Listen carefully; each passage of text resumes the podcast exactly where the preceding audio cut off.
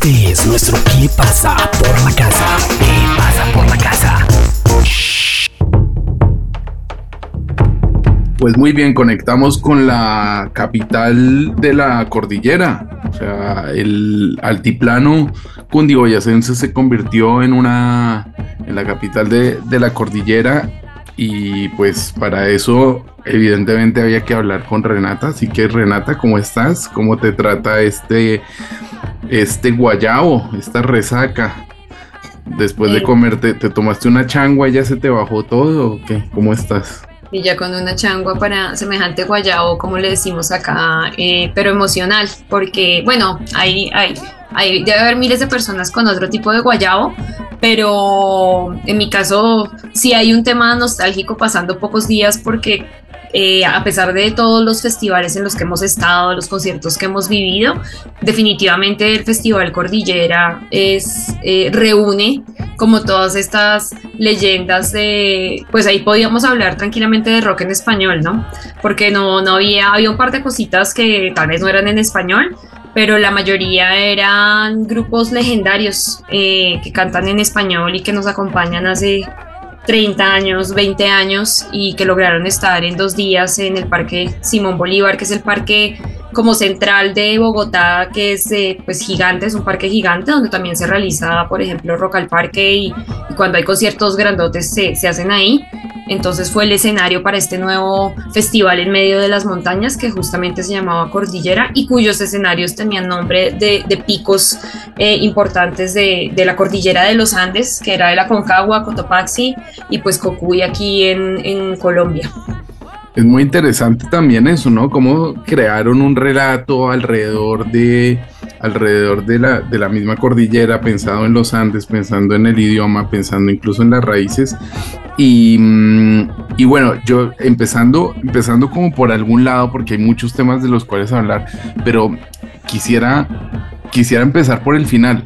Eh, básicamente, ¿qué va a pasar en 2023 si acaban de traer a todas las bandas más emblemáticas de Latinoamérica? O sea, yo, salvo que eh, Charlie García vaya en silla de ruedas, eh, pues la verdad, no, si fuera, y fuera de chistes con Charlie, que, que, seguro y espero que se esté ahí eh, recuperando y termine su disco muy pronto, pero quiero decir,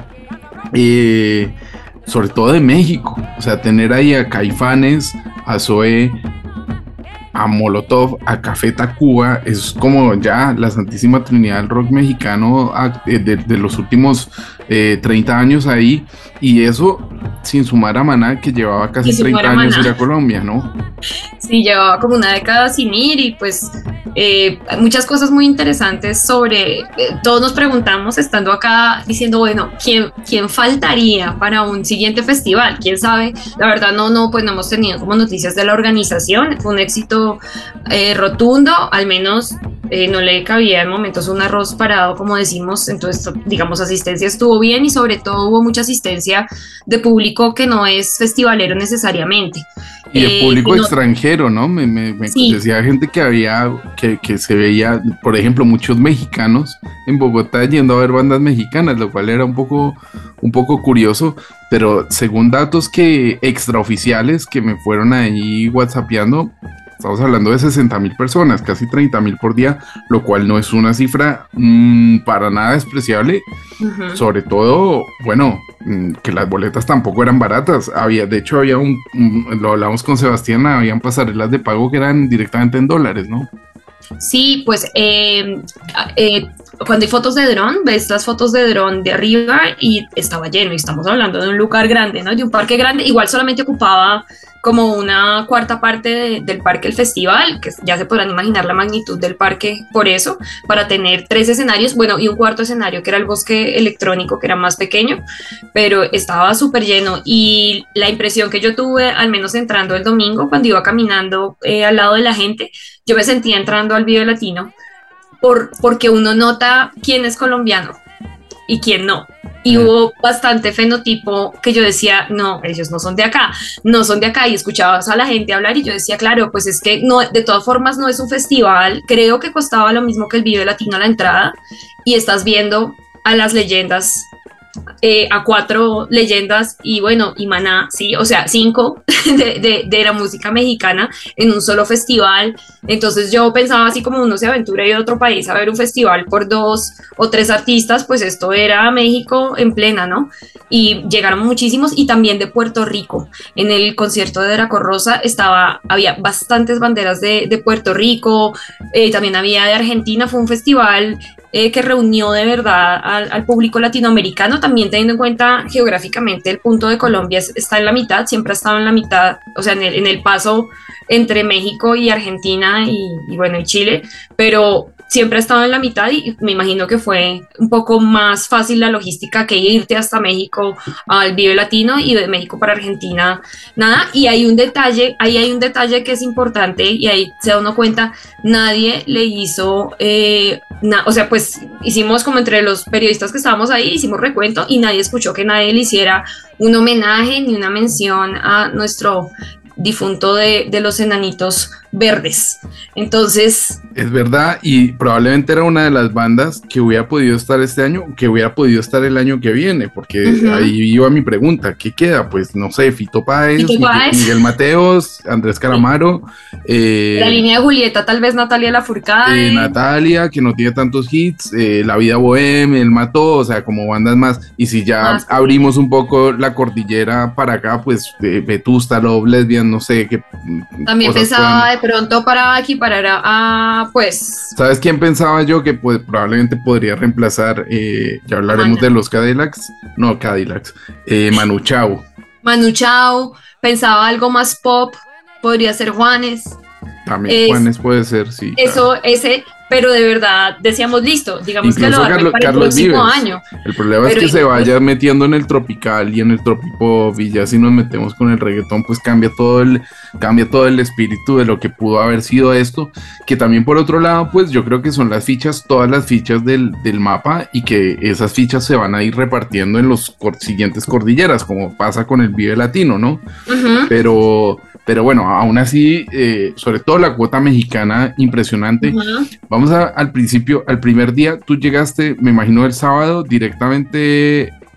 Estaba tocando Molotov o llegaste antes. Llegué más de... temprano porque tenía curiosidad de Arad Erce porque es eh, un mexicano que, que, estamos empezando a tener en el radar o que está empezando a sonar bastante en México como no puedo decir exactamente cantautor, no, no sé exactamente, pero pues es la invitación como a descubrir su música, una puesta en escena con una banda, pues la básica, y pues muy, muy, muy bonito en realidad, eh, su puesta en escena, sencillo, la voz, y pues sí había público a esa hora como, como viéndolo.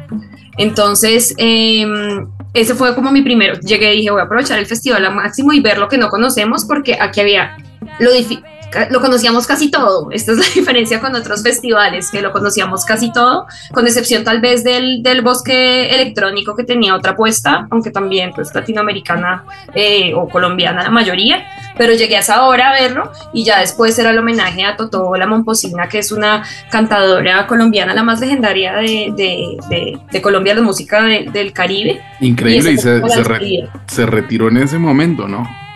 Sí venía, las, entre semana había hecho como un, en, un teatro con, con, la agrupación con la que toca, que es una agrupación que supongo que seguirá siendo, existe como un grupo pues de, de, de Toto y todo su legado, pero esta sí fue la despedida y, y pues mucho público, muchísimo público, eh, como con, los, con lo suyo, porque es cumbia, o sea, pensemos que es la música colombiana por, por excelencia, digamos, lo que nos identifica aquí, pues la cumbia colombiana, ahora ahí pues cumbias de otros países y ella es como una de esas representantes y de todas las músicas del Caribe. Entonces fue, fue muy concurrido lo de Totó la Momposina. Y, y pues sí, ahí ya pues los obligatorios para ver la, la, la puesta en, en, escena y Molotov fue el que siguió allí y con todo pues el público que esto representa.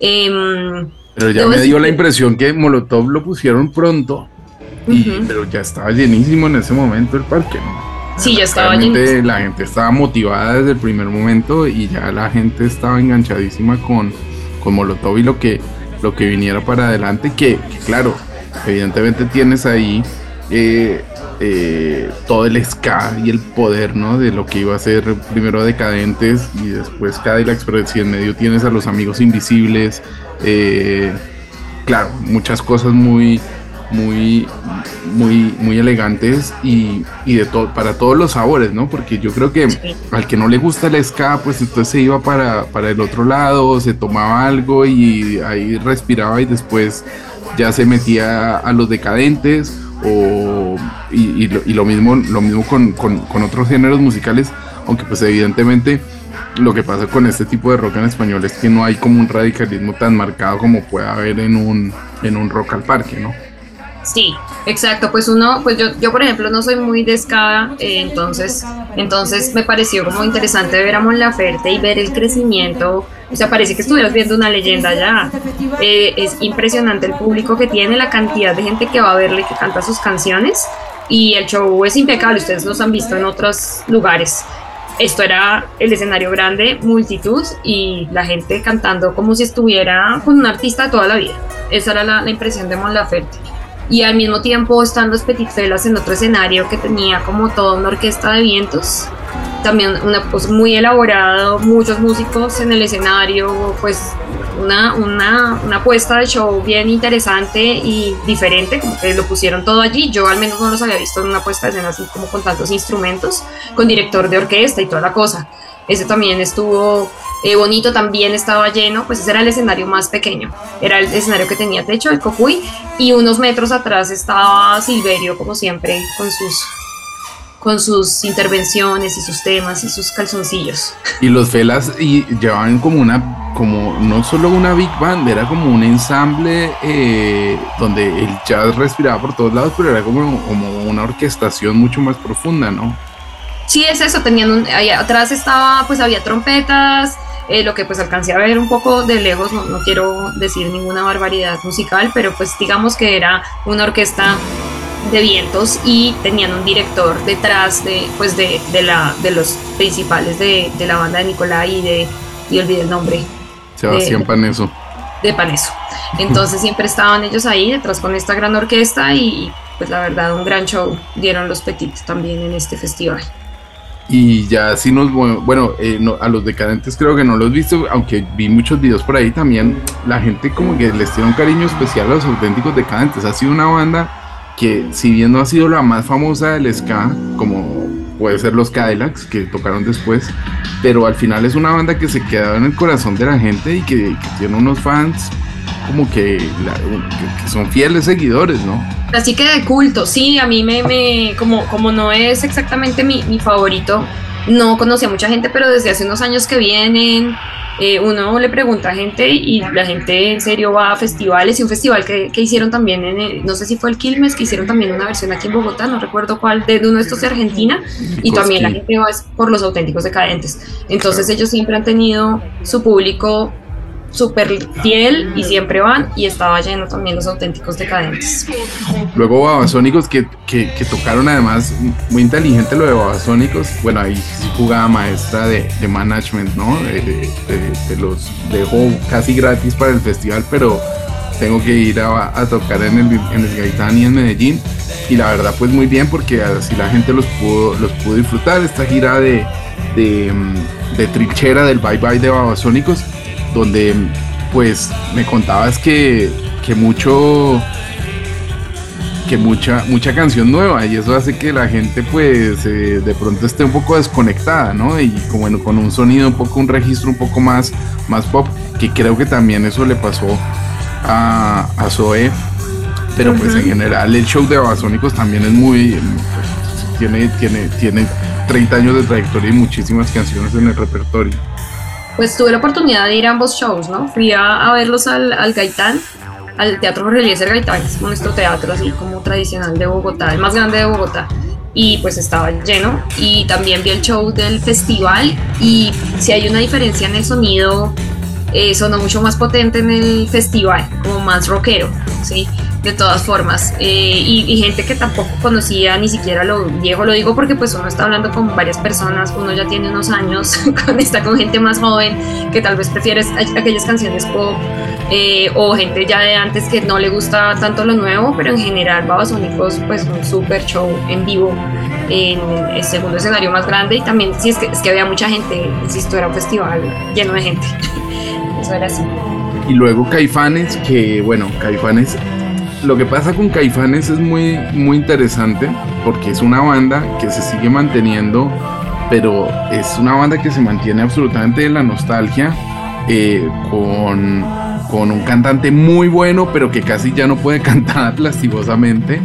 Eh, y, y, al final eh, era, era, un tema que quería también hablar al principio. este festival nace de la negligencia de otro festival que nunca se llevó a cabo y que quedó mal con todo el mundo. Entonces esto es, fue como a papaya partida, papaya comida y entonces ahí estaba en primera línea Caifanes, que era como la joya de la corona.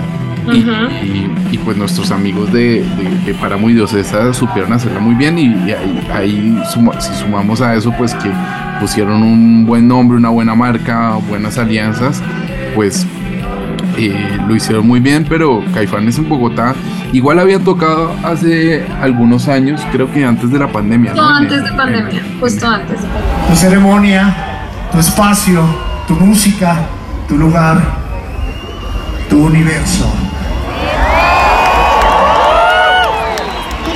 Bogotá, Caifanes a tus pies. En el Movistar Arena y lo habían llenado.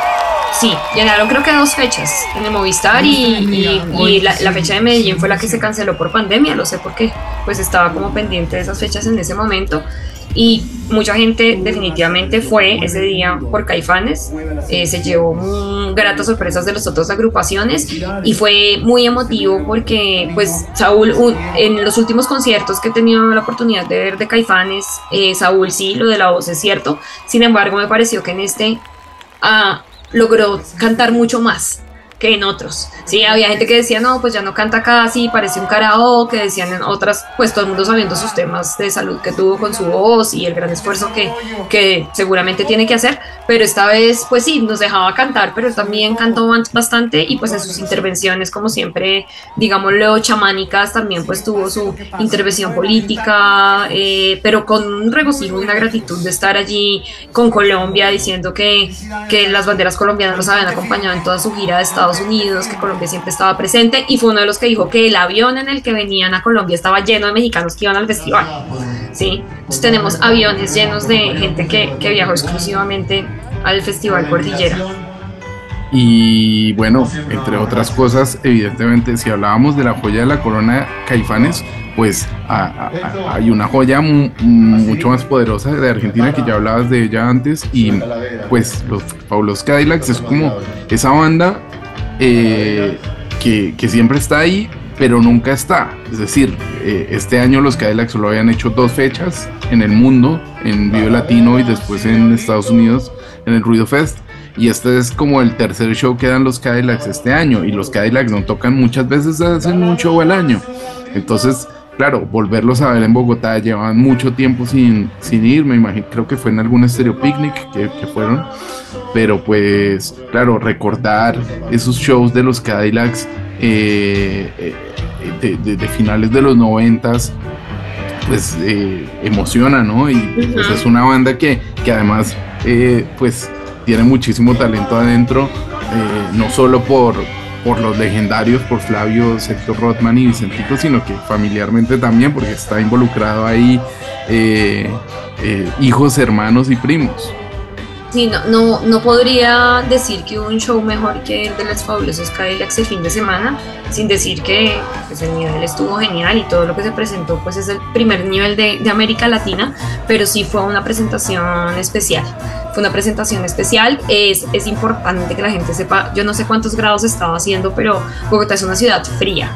Había llovido impresionante todas las semanas anteriores, eh, mágicamente el fin de semana anterior también cesó la lluvia, que había conciertos de Coldplay, Dua Lipa y, y Jazz al Parque.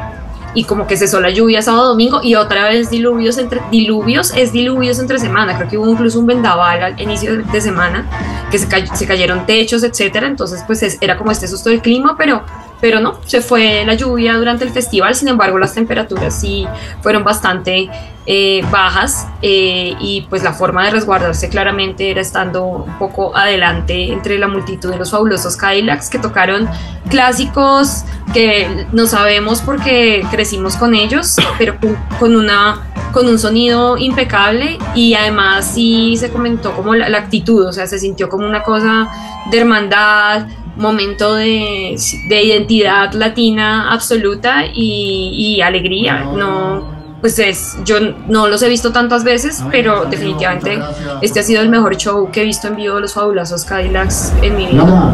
hacemos silencio total. Logremos aunque sea 3 segundos de silencio, 5 segundos de silencio. 1, 2, 3. Ahí vamos.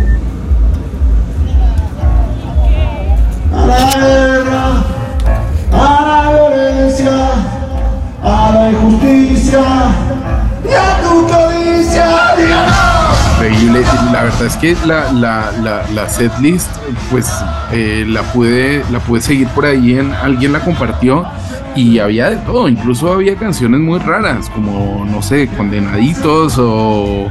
Pero claro, ya si le metes, si, si arrancas el show con, con, Manuel Santillán y ya tienes ahí debajo de la manga Matador, Carnaval toda la vida, Siguiendo la Luna, eh, Mal Bicho, incluso Calaveras y Diablitos, pues... Eh, eh, están metiendo además últimamente vasos vacíos que yo creo que nunca vi vasos vacíos en directo y tiene que ser muy, muy, muy, muy, muy salvaje escuchar a la gente cantar lo que cantaba Celia Cruz. Eh, Caifanes también, el, el, el, repertorio de Caifanes también eh, muy poderoso, pero incluso se dejaron joyas por fuera, ¿no? Creo que no tocaron No dejes que, por ejemplo. Yo no, no, más bien yo pues hablo un poquito de las que tocaron y no me, pues no me esperaba porque no son fáciles de ver, del nervio del volcán. O sea, ah, tocaron miedo, miedo no es tan fácil que la toquen. Y e incluso uno cree que pues son himnos para toda la gente y que toda la gente, es que mi caso sí es que mi primer CD fue El Silencio de Caifanes, entonces yo me sé esas canciones completitas creo que todas las, pues se da uno cuenta, ¿no? De que uno sí en ese momento no tenía, pues pienso yo que no había tanta música disponible como ahora a la mano. Y pues uno sí escuchaba un CD 10 veces más de las que escucha un CD que le gusta ahorita, porque ahorita uno pues escucha mucho más música. Pero había canciones como, pues, no sé si, sí, el éxito es para que no digas que no pienso en ti, que que uno piensa que todo el mundo se la sabe, pero en realidad no. O sea, uno se sabe las partes raras. Entonces ahí me di cuenta de que tocaron unas canciones que son como para fanáticos, fanáticos, y dejaron por fuera tal vez algunos éxitos. Eh, sí, dejaron por fuera algunos éxitos. Tal vez, no sé si tocaron No Dejes que, me parece que no. Creo que No Dejes que no, porque. no Dejes que la dejaron por fuera. Pero bueno, ya con que toquen nubes y afuera ya está resuelto un concierto de Caifanes y, y y no, pues, o los Cadillacs, eh, pues el, eh, cuando se fueron un momento y volvieron, la canción con la que volvieron fue Mi novia se cayó en el pozo ciego. Pues yo, pues se podrán imaginar los oyentes de nuestra edad. Es, es decir, yo tuve que parar, por, pues porque la rodilla me empezó a doler y yo decía, todos íbamos saliendo, o sea, nos, íbamos encontrando y decíamos qué paliza, o para encontrarnos afuera era cómo están y todo el mundo decía arrastrándome y saliendo porque fue un festival en el que todo el mundo lo dejó todo, el público lo dejó todo y por eso es como tan irrepetible y tan difícil de que esto vuelva a pasar. Entonces sí, los que, los que no pudieron venir o estaban aquí se lo perdieron, en serio se perdieron de, de un super festival que no, pues que no, no, no tenía precedentes, este festival fue sin precedentes. El domingo ya, eh, creo que, claro, rodillera, eso ya implicaba levantarse más tarde y ya estar un poco apareado, pero incluso hubo un momento ahí, el, momento, el momento cancionero popular, eh, cantautor, ¿no? Porque hasta Piero, que es un, bueno, argentino residente en Colombia, estuvo tocando ahí. Eh, y Mateo Sujatovic, conociendo Rusia, que creo que también le fue bastante bien, tenía un horario muy temprano, pero pues eh, probablemente, y lo hemos dicho muchas veces aquí en Latin Roll, que es el que recoge hoy por hoy el testigo como del rock más puro de Argentina, de, de, lo que puede ser el, el, lado más eh, calamaresco o el lado más de, de Fito Páez y luego, pues, eh, a Terciopelados. También me parece un poco raro ver el horario de Terciopelados, pero también es verdad que a esa hora también tocó Molotov y el parque estaba teteado. Así que me imagino que la gente también. También estaba lleno, es cierto. Además, pues, digamos, hay gente que solamente fue un día, ¿no? Dependiendo de, su gusto, y a esa hora también estaba lleno el parque. Eh, ahí lo más curioso que pasó es que aquí en Colombia hubo un video de un muñeco frailejón eh, y se volvió una cosa viral y pues justamente una de las de los medios de comunicación, digamos que es un, muñequito que hace parte hizo parte de la programación del canal, del canal público, que pues es RTBC, y entonces pues hace parte de, de, esa programación, entonces por eso había alianza, entonces el muñeco estaba por ahí, pues se diseñaron como el show y pasó ahí y la locura, entonces la nueva estrella ahí, la estrella de Terciopelados fue el frailejón y como siempre pues con ese show colorido y lleno de, de cositas que tienen los aterciopelados que pues en vivo nunca nunca decepcionan realmente porque pues la gente también se sabe sus canciones y son himnos absolutos los de Aterciopelados y estaban en su, digamos que ese fue el, o sea, ellos estaban en su casa, Aterciopelados era finalmente el, el que estaba de, de, anfitrión de todos estos grandes grupos de esa generación, al menos de, de músicos.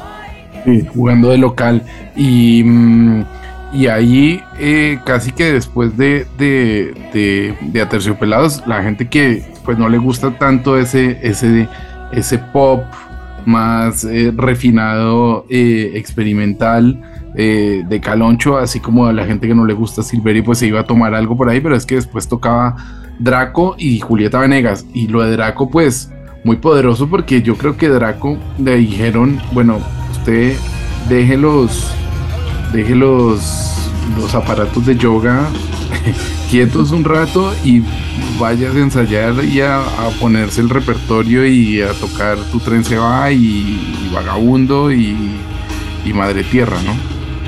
Pues claro, es que siempre em, Draco, pues lo que él mismo ha dicho, ¿no? Pues, eh, pues la gente se, se, molesta porque, porque yo no toco las canciones como son, pero, pero yo no voy a hacer eso, pues eso para él es inconcebible, ¿no? Salir al escenario y tocar lo mismo que están los discos para él es absolutamente inconcebible. Entonces salió con guitarra, cuatro, con trabajo, con secuencias, había como dos personas ahí con, pues, con sus computadores ahí eh, también teclado, batería y voz. Esa fue como la, la puesta en escena de, de Draco allí y, y empezó como con, con, el inicio del bosque de los números, del teatro del absurdo, pero después empieza a cambiar, a variar ritmos, a variar las canciones. Hubo dos que más o menos, más o menos, eh, es que uno se para en esos conciertos y dice, puede que empiece una canción y nadie sabe qué va a tocar, absolutamente nadie, solo él y sus músicos, teniendo en cuenta además que en medio del show él va y, les, da, les da indicaciones, ¿no? Como de ahora tú haces esto, ahora tú esto. Entonces es, siempre es una sorpresa y, y pues sí, pasa lo de siempre. O sea, hay gente que está feliz y que ya sabe que es ahí, hay otra gente que dice, no, pero pues esto no fue lo que vine a ver. Pasó de nuevo porque yo estaba entre el público. Tocó Penélope y Vagabundo. Penélope en un 60% y Vagabundo, puedo decir, en un 90%. 90%. De resto, el repertorio fueron versiones, eh, pues hasta la victoria también se podría parecer, pero esa es la original, era luchar por ella. Sin embargo, sí, em, los arreglos, pues se nota que preparó este concierto y, y, pues también se estaba quejando del frío, pero no, pues bien, y muchas banderas puertorriqueñas, como ya lo había dicho antes. espectacular, wow, caminar por el parque, llegar hasta acá, estar de nuevo que es muy emocionante. Ya llevo cuatro años, creo casi, sin hacer mucho. Voy por acá con soda, por un ratito, pero me siento, o sea, y eh, un super show. Eh, ahí uno se da cuenta de, quién es él, de verdad. Y hace muchos años no, no, tenía yo la oportunidad, no sé qué tanto, es que hace cuántos años él no debía dar un show de él, eh, porque la última vez que yo lo vi fue en Rock al Parque cuando tocó el Vagabundo completo, que era pues el show que hizo. Pero antes de eso, yo no sé hace cuántos años yo no veía un show de, de Draco, la verdad antes de hablar de Maná, había un momento, hubo un momento también incluso para el, bueno, ya hablábamos de los Petit Felas, pero eh, tener ahí a la etnia y a KCO, además lo de KCO interesante porque fue la única representación española, o casi la única representación española de la cordillera, ya veremos si apunta eh, en, aras de, de necesitar line-up eh, hacia, hacia, conseguir material español, pero... Mm, pero pues interesante lo de la etnia, ¿no? Una banda además también súper de culto y súper metida pues en, el rap. Eh, lo cual me imagino que hizo que la gente, bueno, que, algún público solo fuera a ver a la etnia a KCO, por ejemplo. Esa tarima, incluso esa tarima desde temprano tenía a En Harden, pues para los que les gusta el hip hop, eh, es, digamos que tenía, tenía un, un cartel, esa, esa tarima, ese día especialmente, yo digo para la gente que le gusta el hip hop, pero tal vez no vive solamente en ese mundo, son los artistas que sí se han logrado salir un poco de ese nicho y, le gustan a, otros públicos y también lo digo del lado de ellos, son artistas que no, que han decidido explorar más allá de, del nicho y de pues el movimiento hip hop de Bogotá, pues que ahora por temas eh, laborales conozco bastante bien cómo funciona un poco el movimiento, más allá de la música es el movimiento y pues es como estás ahí, no te sales de ahí. Entonces en Harden es uno de esos que es súper respetado en el movimiento, pero también usa por fuera. Liana pues es una mujer con una voz increíble, o sea, como tirando al rhythm and blues y también hace parte de ese movimiento, pero también se ha salido y es un show en vivo pues con una voz eh, muy bonita, es, es, es o sea, recomendadísima Liana. Eh, el aldeano sé que es uno de los clásicos porque pues tampoco pude ver. Acapela eh, también es de los nacionales que estuvo por ahí en el cierre de Hip Hop al Parque acompañando a, a uno español que, que vino. la etnia es pues el, el álbum en los 90 los rockeros escuchaban un disco de rap y era el de la etnia, entonces ahí estaba también mucha mucho nostalgia también, pero al mismo tiempo mucha gente que le ha seguido la carrera a la etnia, que sin duda es la agrupación históricamente de hip hop más reconocida por fuera del país. Sí, tal vez no es mainstream, eh, tal vez no es algo que uno conoce como otros grupos pues, que estaban en el festival, pero sí es una, una, una agrupación con una trayectoria impresionante y larga, internacional, nacional, y es un grupo respetado como por todo el mundo. Y después estaba, pues, este que estás diciendo tú, que, que, que no vi mucho, pero el show sí, pues, una puesta en escena bastante interesante con bastantes instrumentos, tema de jazz ahí. Sí, Había, estaba metido ahí con un ensamble de jazz y además KCO que se, que se va a retirar también de los escenarios porque eh, parece que tampoco la voz no le da más de sí. y de hecho este fue uno de los últimos conciertos que hacía en, en América Latina. Mm, a Julieta Venegas supongo que también bastante resolutiva como siempre, pero ¿cómo le fue? Bien, pues es uno de esos grupos con los que no pelea nadie, pues uno de esos artistas. Eh, pues estuve ahí en, en, el show viéndolo. Es que no, no, no sé qué más decir de Julieta Venegas. Yo, te sabes las canciones también, las tienes en el cerebro, así no, pues hay muchas canciones que están allí, pues algunas que, que personalmente no conocía, pero estaba absolutamente lleno y gente que notas que fue por Julieta Venegas, sí, hay, hay ahí había como, o sea, Draco Rosa era algo como especial, como medio raro, pero la gente fue, pues, pues la gente que fue a ver a Julieta Venegas, no digo que todo el mundo, pero pues también estaba justo antes de Maná y, y después de Julieta Venegas en ese escenario seguía Moenia, o sea, se puede uno imaginar más o menos por dónde va la cosa también Moenia. iba el camino, lo, de Moenia me parece un poco raro porque al final es un one hit wonder eh, y en un horario un poco, bueno, probablemente por el por el sonido un poco más acelerado ahí del beat que, pueden llegar a tener, pero me parece un horario demasiado, que es demasiado para, para un grupo eh, de esas características.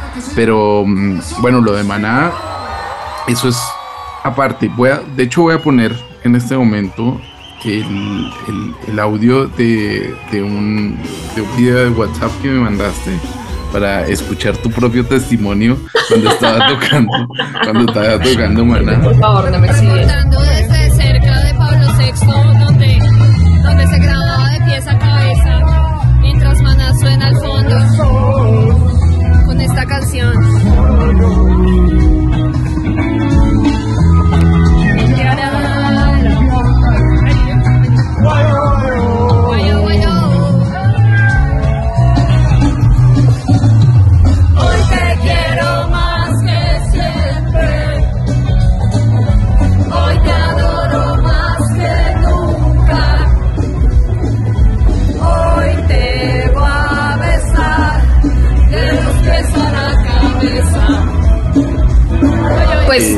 Es innegable, o sea, uno no puede... Eh, yo creo que si uno se imagina... Todo el mundo quiere negar a, Maná, si todos no, queremos es imposible, yo creo que es el karaoke más grande del mundo.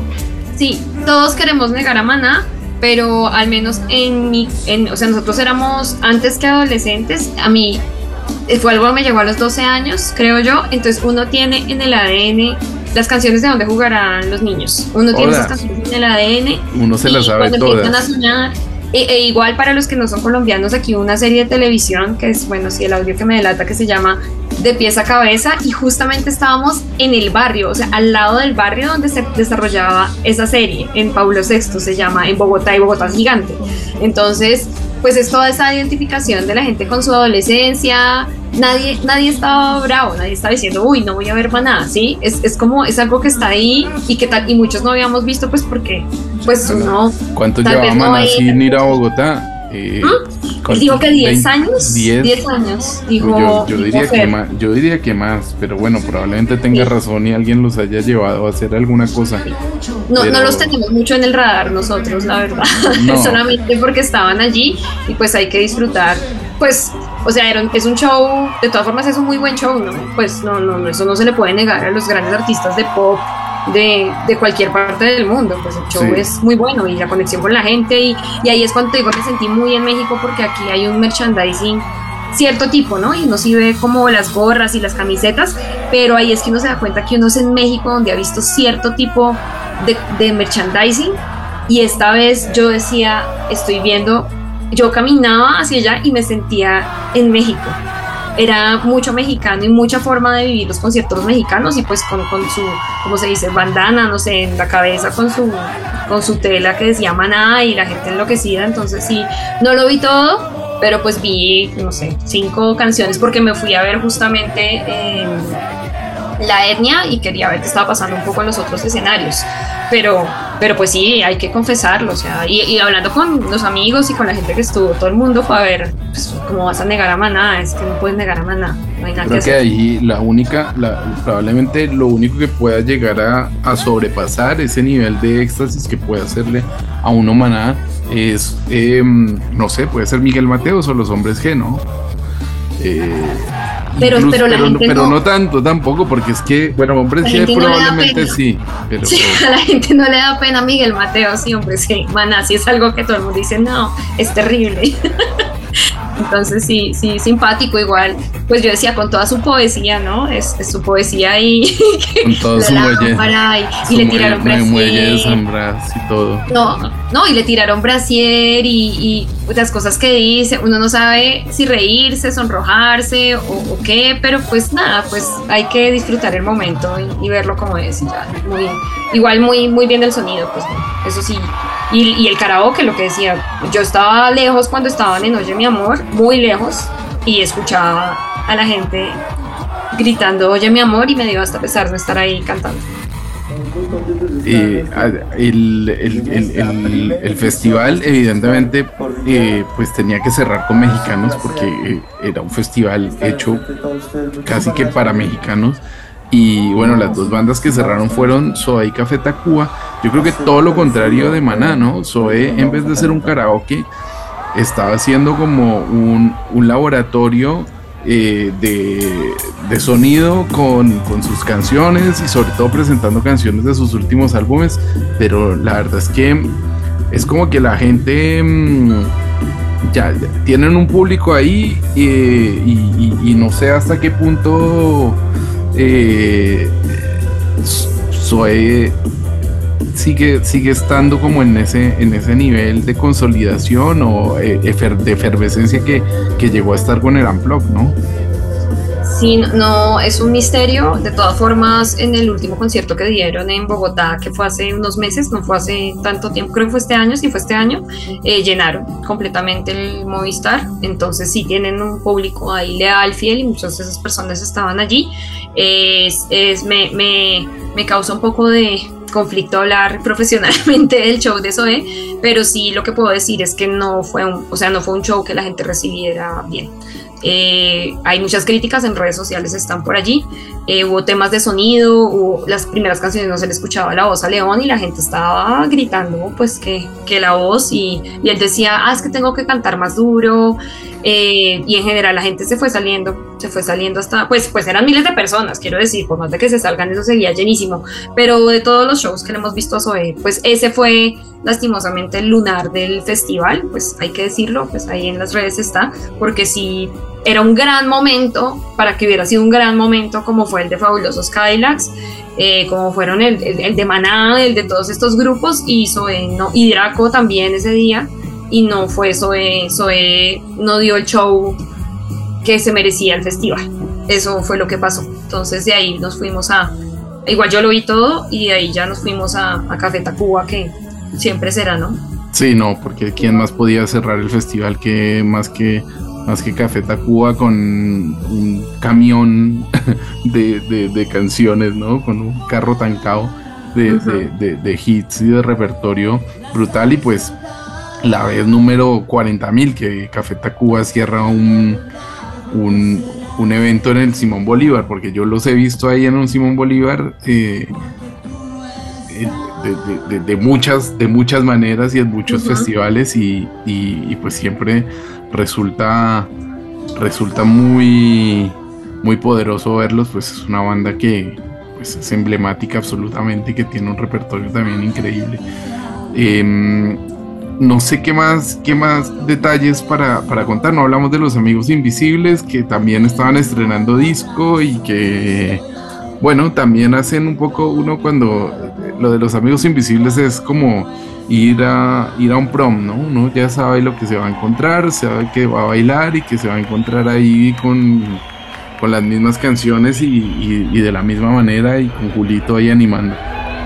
Sí, sin embargo, sin embargo, debo decir que Dame el Mambo no me había tocado en vivo, tal vez fue también uno de los últimos conciertos antes de pandemia, eh, en un lugar pequeño y es difícil, los amigos invisibles nunca están en venues gigantes, ¿sí? están por lo general en, en lugares, pues en, digamos, eh, de fiesta grandes y llenan, entonces uno quiere bailar los amigos invisibles y casi nunca el lugar lo permite porque está llenísimo, entonces uno nunca puede bailar libremente, entonces para mí esta personalmente, y bueno, para, para todos los que estábamos, fue una muy buena oportunidad porque el sonido estaba muy bien, era un escenario grande, era el escenario que tenía techo, entonces tenías completamente, puedas estar muy atrás, muy atrás escuchar bien y, y disfrutar.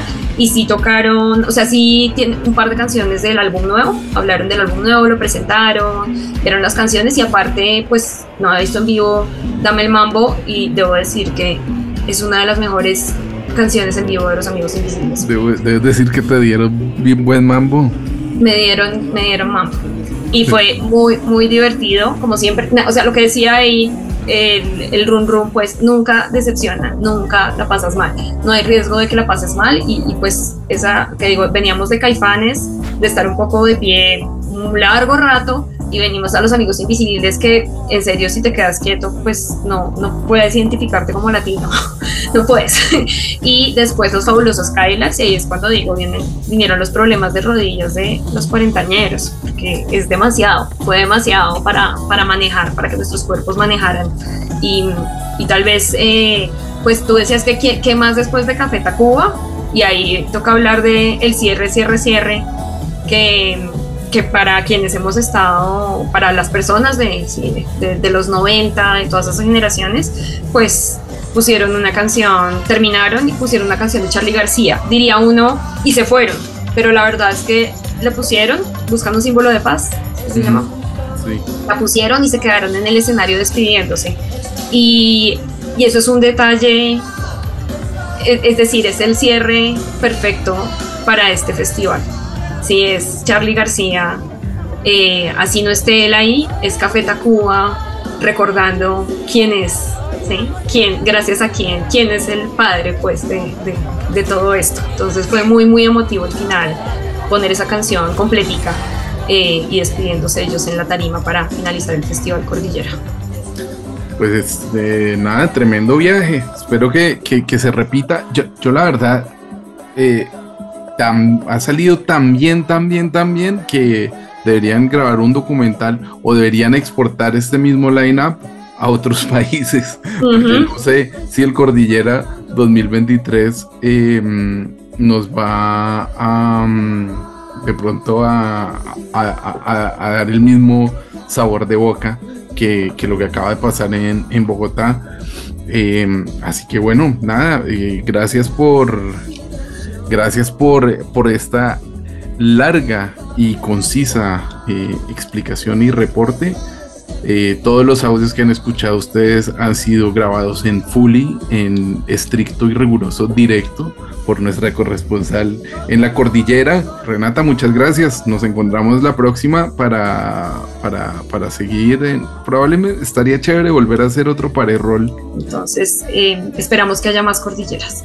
Eso sí, esperamos que haya más cordilleras y, que, dure mucho este, este espíritu de, de, fortalecer la música en nuestra lengua y ojalá nosotros en algún momento poder darnos esa vuelta por el cielo eh, capitalino y, estar ahí en, esos, en, esas cordilleras con, todos los, los oyentes de Latin Rock.